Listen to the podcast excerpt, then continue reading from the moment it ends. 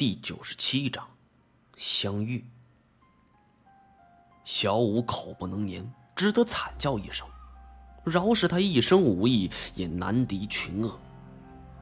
见到同伴有了食物，与包大根决力的巨鳄转头参与了撕咬小五。群鳄一拥而上，而包大根等人则是趁机逃脱，跑上了山坡。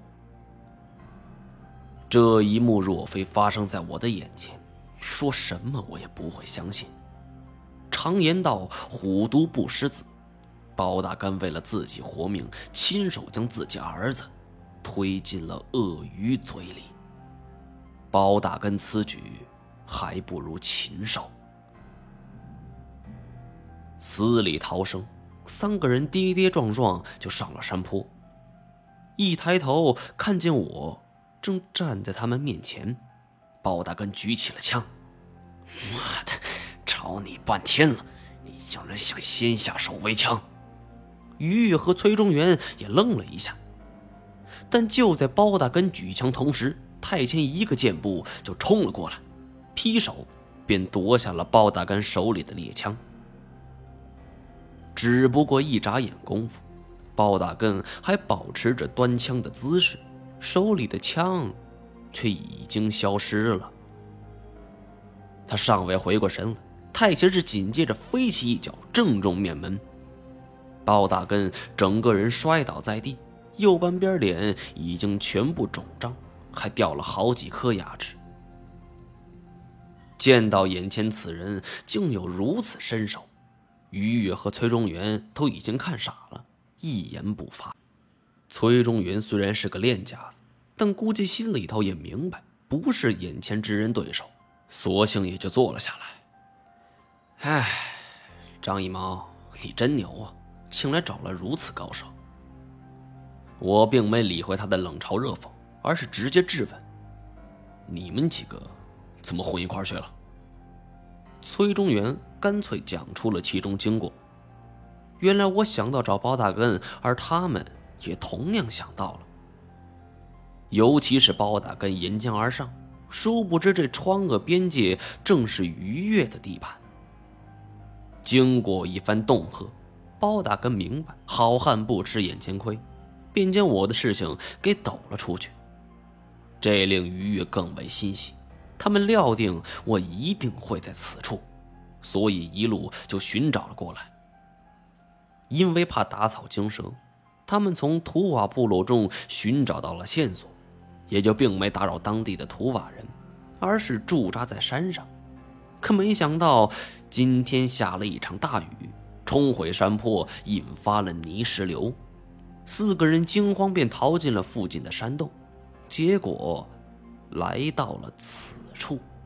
路上还遭遇了两只鳄鱼，得亏泥石流的时候，他们还随手带了两把枪。要不然就已经当场毙命了。听完崔中元的讲述，见他面有得色，似乎是在炫耀自己的料事如神。裴阳的事情呢？崔中元神色一变，我知道，我猜中了。然后我抛出了一记重磅炸弹。还有，不要以为指点你的那些家伙很了解我。有些事情，我是故意卖给你破绽的。于越在一旁茫然道：“瓜子儿，你你还有啥事儿没说嘞？”崔中原沉默不语，半晌，他冷笑了一声：“哼，最起码，那个人有一件事说对了。”他抬起头来说道：“你真的很难对付。”金锁也不管其他，便走上前去缴了他们所有人的械。我们俩是人手一把枪。哼，我他妈不管你们跟毛爷什么关系，既然来这儿了，我们也不会眼睁睁看着你们喂鳄鱼。不过，你们要守规矩。金锁向来喜欢装腔作势，这么一下，竟然还真的有几分效果。呃，你不是？